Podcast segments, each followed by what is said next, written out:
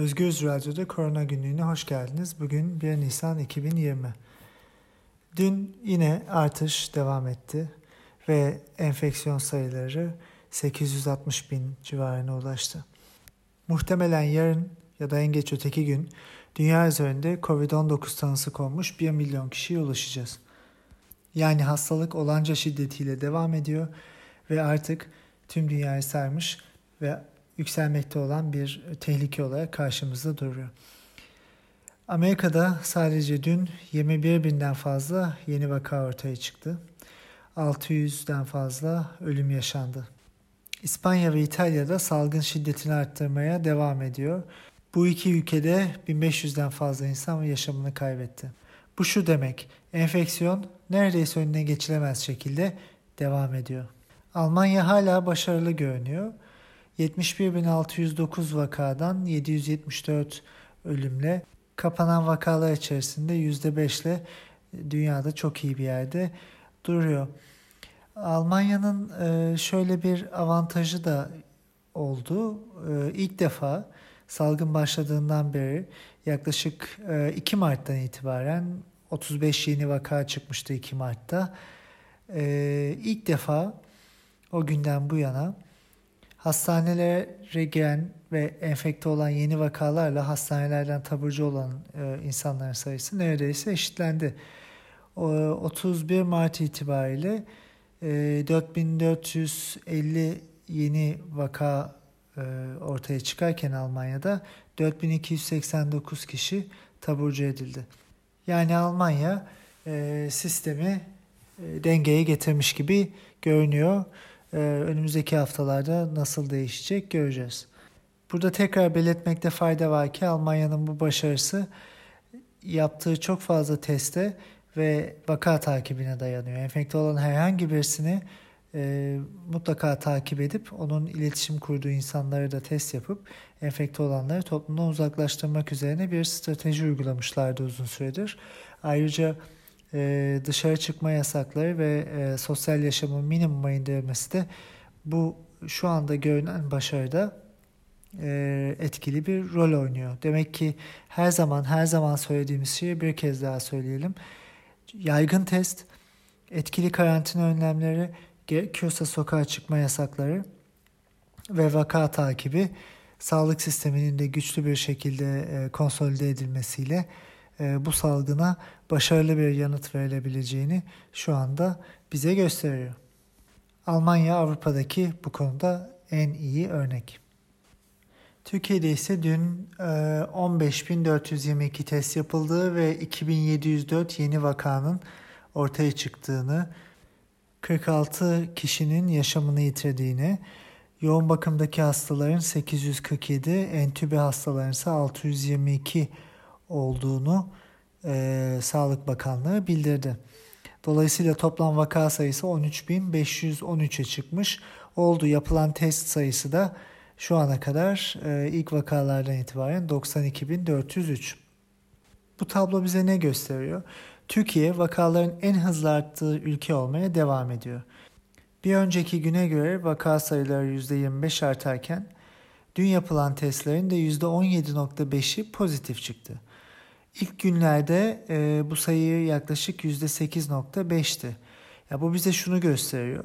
Salgın giderek artıyor, tablo giderek ağırlaşıyor ve çok kısa süre sonra çok daha yüksek sayılarla karşılaşacağımız artık kesin gibi. Sağlık Bakanı e, test sayısının %25 arttığını söyledi. Bu doğru fakat vakalar da %25 arttı. Bu şu anlama gelebilir olabilir. Testleri eğer 3 katına çıkartırsak vaka sayısı da 3 katına çıkacak olabilir. Dolayısıyla avantajlı bir durumdan bahsedemiyoruz. Temasın risk olduğunu ortaya koydular. Bu doğru. Fakat teması önleyecek, sosyal hareketliliği minimuma indirecek uygulamalar hala yaşama geçirilmedi. Bu en başta sokağa çıkma yasağı hala e, uygulamaya konmuş değil. Dünyadaki iyi ve kötü örneklerden ders alıp buna göre hareket etmek gerekirken Türkiye'de maalesef bunu görmüyoruz. Bugün gözüme ilişen bir tane makale vardı. Harvard Business Review'da 27 Mart'ta yayınlanan bir makale. Makalenin amacı İtalya örneğinin dünyaya ne anlattığını dair yorumları paylaşmak ve Avrupa ve ABD yönetimlerinin İtalya'nın hatalarından öğrenmesini ve ona göre davranmasını sağlamak. Makalede 21 Şubat 22 Mart arasında ilk vakanın ortaya çıkması ile İtalya'da tamamen sokağa çıkma yasağı ve karantinanın başlaması arasındaki hızlı gelişim konu ediliyor. İtalya, İkinci Dünya Savaşı'ndan sonraki en büyük krizini yaşamakta deniyor. Yaşananların bir kısmı şanssızlığa bağlanabilse de büyük kısmı yönetim hatalarıyla açıklanabilir.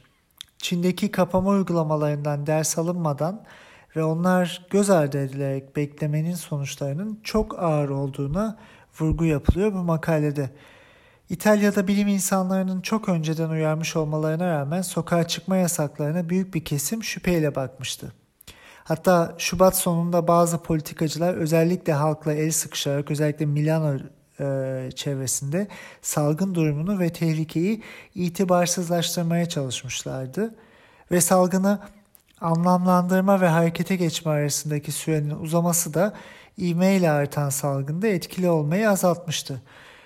Sanki radikal önlemler aşırı tepki vermekmiş gibi algılanmış ve bu da İtalya'da felaketi getirmişti. Makale bunlara değiniyor.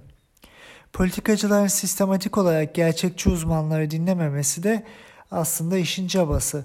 Küçük ve ürkek adımlar atarak hafif ve minimal önlemlerle durumu geçiştirmeye çalışmanın manasız olduğu makalede açıkça belirtilmiş. Çünkü hastalığın geç aşamalarında erken aşama önlemlerini almanın hiçbir anlamı yok. Biz de çok uzun süredir aynı şeyleri söylüyoruz. Salgına karşı tutum güçlü ve bilinçli bir tutum olmalıdır deniyor. Yoksa zorluklar ve salgının artması kesinlikle kaçınılmaz. Ayrıca sağlık sisteminde hasta odaklı müşteri zihniyetinden de toplum odaklı bir sisteme hızlıca geçilmesi gerektiği belirtiliyor makalede. Bu çok önemli. Çünkü birçok insan bu farkın ne olduğunu farkında bile değil. Ee, insanların da öğrenmesi gerekiyor tabii ki e, devletler kadar. Çünkü örneğin İtalya'ya baktığımızda en zengin bölgelerden biri olan Lombardiya'nın bu denli vurulmuş olması tesadüfle açıklanamayabilir. E, makalede Venedik bölgesiyle bir karşılaştırma var. Venedik'te semptomatik ve asemptomatik kişiler için yaygın test uygulanmış. E, vaka takibi yapılmış ve pozitif çıkan kişilerin iletişimde olduğu insanlar da karantinaya alınmış sağlık personelinin korunmasına özellikle çaba sarf edilmiş.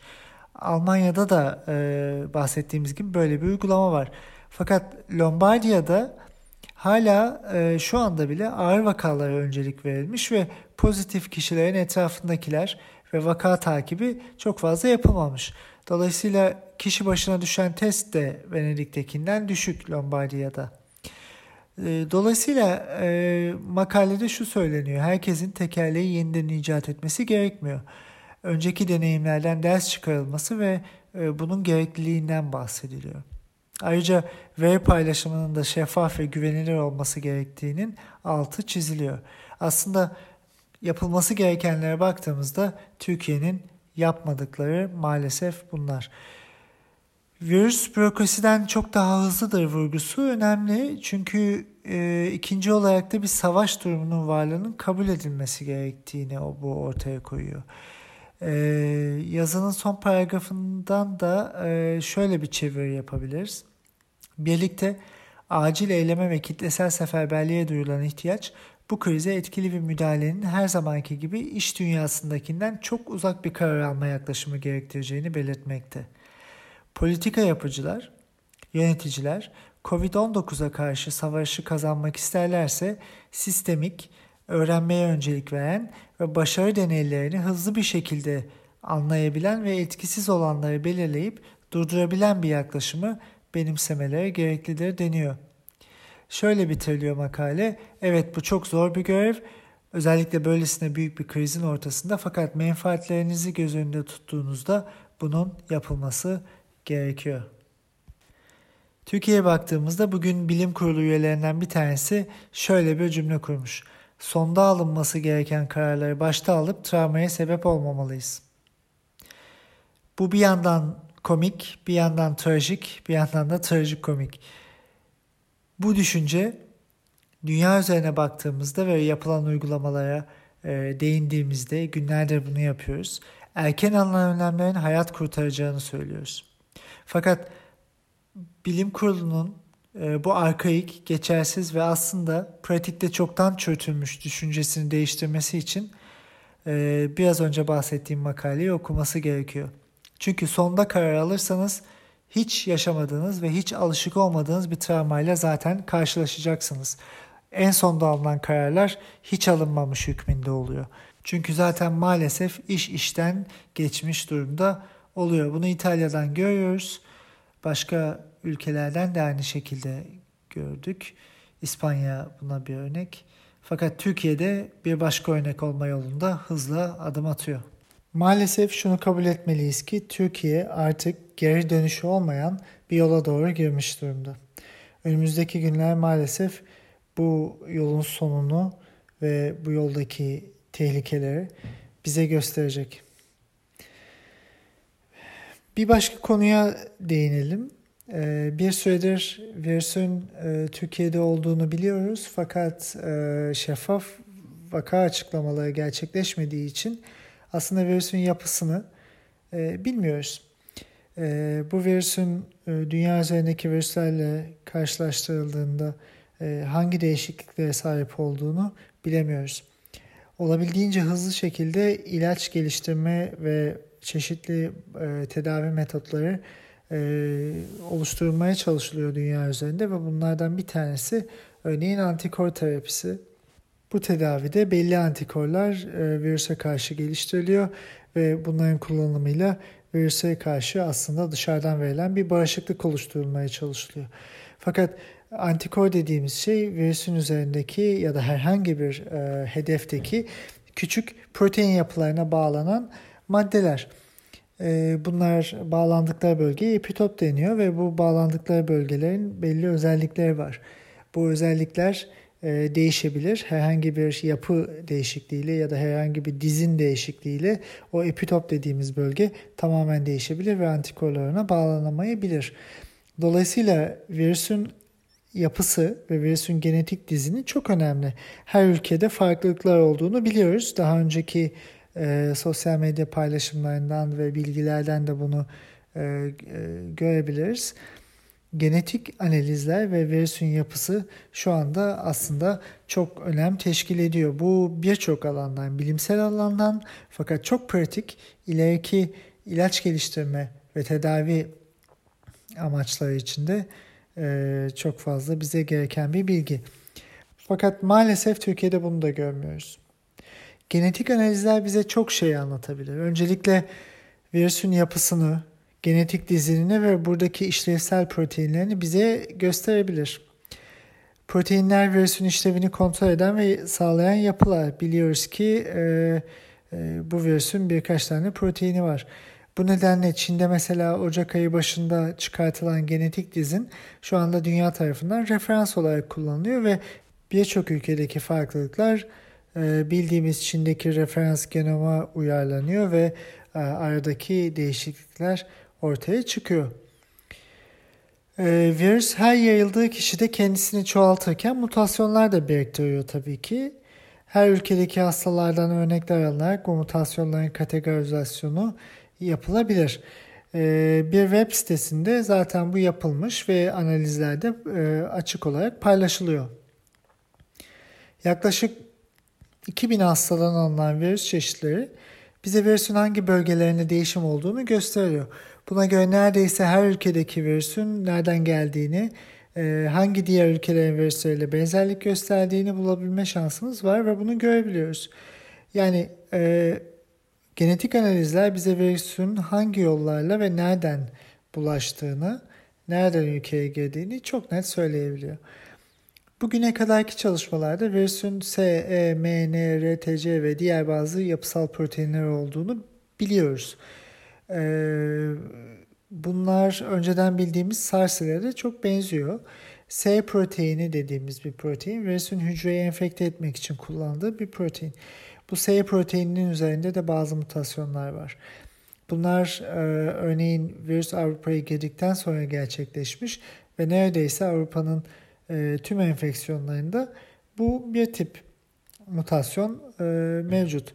Çin ve Amerika'daki virüslerde bu mutasyon çok daha az oranda ya da varsa bile bu Avrupa'dan oraya taşınmış anlamına gelebilir. Bu e, analizler bize virüsün Avrupa'ya girdikten sonra içeride çoğaldığını, dış temastan çok yerel yayılımla arttığını anlatıyor. E, Türkiye'de de eğer virüs sekansları çıkartılabilirse virüsün nereden geldiğini, lokalde nerede yayıldığını ve e, bu dinamikleri çok net şekilde görebiliriz. Ayrıca virüse karşı geliştirilecek demin de bahsettiğim gibi antikor tedavilerinde virüsün yapısı çok çok önemli. Çünkü çok küçük bir değişiklik bile epitopun e, yapısını değiştirebilir ve antikor bağlanma bölgesinde de bir değişikliğe yol açabilir. Çünkü bazı antikorlar bazı virüs tiplerine karşı koruyuculuk sağlamıyor. E, dolayısıyla Türkiye'deki virüsün genetik dizinini bilmek de ileride bize gerçekten tedavide çok önemli yardımları e, sa- sağlayabilir. Şimdi virüs mutasyona da uğruyor ve bu onun tabii ki evrimsel olarak bulunduğu ortamdaki adaptasyonu değiştiriyor. E, bu değişimlerin virüs ve insanlık için ne anlama geldiği şu anda kesinlikle e, tahmin edilemez. Çünkü e, güçleniyor mu, zayıflıyor mu, mutasyonlar virüsü değiştirecek mi soruları önemli. Fakat bu anlamda güç ve zayıflıktan çok e, mutasyonların e, virüs için bir adaptasyon sağladığını düşünmemiz lazım. Çünkü genelde virüsler için konaklarındaki bağışıklık sisteminden kaçmada onlara yarar sağlayan bir durumdur mutasyonlar. Örneğin grip virüsü influenza'ya baktığımızda çok yüksek oranda mutasyon vardır. Geçirir her sene ve bazen e, o kadar değişir ki e, geri e, konaktan da proteinler alabilir ve bir sonra bir sene sonraki virüs dış yüzeyindeki proteinlerle bir sene öncekinden çok farklı bir virüse dönüşebilir. Farklı olması bağışıklık sistemi için. Dolayısıyla e, farklılaştığında insanların bağışıklık sistemindeki antikorlar artık virüsü tanıyamaz. Ve bu nedenle bir sonraki sene virüs tekrar yayılabilir. Aslında bu virüslerin çok güçlü bir yönüdür. O yüzden e, grip aşıları çoğu zaman kısa süre için etkilidir. Bir sonraki sene ya da birkaç sene sonra etkili olmaz. Bunun nedeni zaten virüsün mutasyon uğraması ve değişmesidir. SARS-CoV-2 için bu süreç nasıl olacak bunu göreceğiz ama evrimleşme sürecinin hala devam ettiğini söyleyebiliriz. Dolayısıyla e, evrimsel sürecini devam ettiren bir virüsün genetik yapısına dair herhangi bilgi bizim için çok önemli. Türkiye için de çok önemli. Çünkü Türkiye'ye birçok yerden giriş olduğunu düşünebiliriz. Ee, ibadetlerinden gelen, e, Birleşik Arap Emirlikleri'nden gelen insanlar, Avrupa'dan uçaklarla gelen insanlar, Çin'den gelen insanlar ve e, sürekli birkaç gün öncesine kadar hala uçuşların olduğu New York'tan gelen insanlar ve bunun dışında da e, ülke içindeki e, kendi dinamiklerimiz. Dolayısıyla bunların hepsini hesaplamak için neredeyse her hastadan alınan sekansların e, dizilerinin çıkartılması gerekiyor. Virüslerin e, bu konuda karakterize edilmesi gerekiyor. Bunlar çok önemli e, işler fakat bunu yapmak için tabii bir bilimsel öngörü ve e, inisiyatif gerekiyor. Türkiye bu inisiyatifi alacak mı göreceğiz. Fakat gittikçe e, paniğin ve korkunun arttığını görüyoruz. Hastalığın tüm dünyada olduğu gibi Türkiye'de de ilerlediğini görüyoruz. Dolayısıyla yapılması gereken aklın ve bilimin söylediği en temel önlemleri almak. Bugün için Türkiye'de bu önlemler sokağa çıkma yasağıdır, testlerin çok daha artmasıdır ve sağlık sisteminin çok çok daha güçlendirilmesidir. Yerel yönetimlerin, belediyelerin kendi modellerini ortaya koyup kendi e, yetki sınırları içerisinde vatandaşların birbirleriyle iletişimini minimuma indirmeleridir. Bunun dışında dünyada şu an için gerçekten başka bir yol bulunmamakta. Bilim insanları bunu sürekli söylüyor. Biz söylüyoruz. Dilimizde tüy bitene kadar hiç önemli değil. Bu, bunu her gün, her şekilde sonuna kadar söylemek zaten bilimin ve aklın sorumluluğu. Bunu gerçekleştireceğiz. Umarız dikkate alınır. Umarız Türkiye e, en az hasarla tüm dünya gibi bu hastalıktan kurtulur. Yarın görüşmek üzere. Sağlıklı kalın.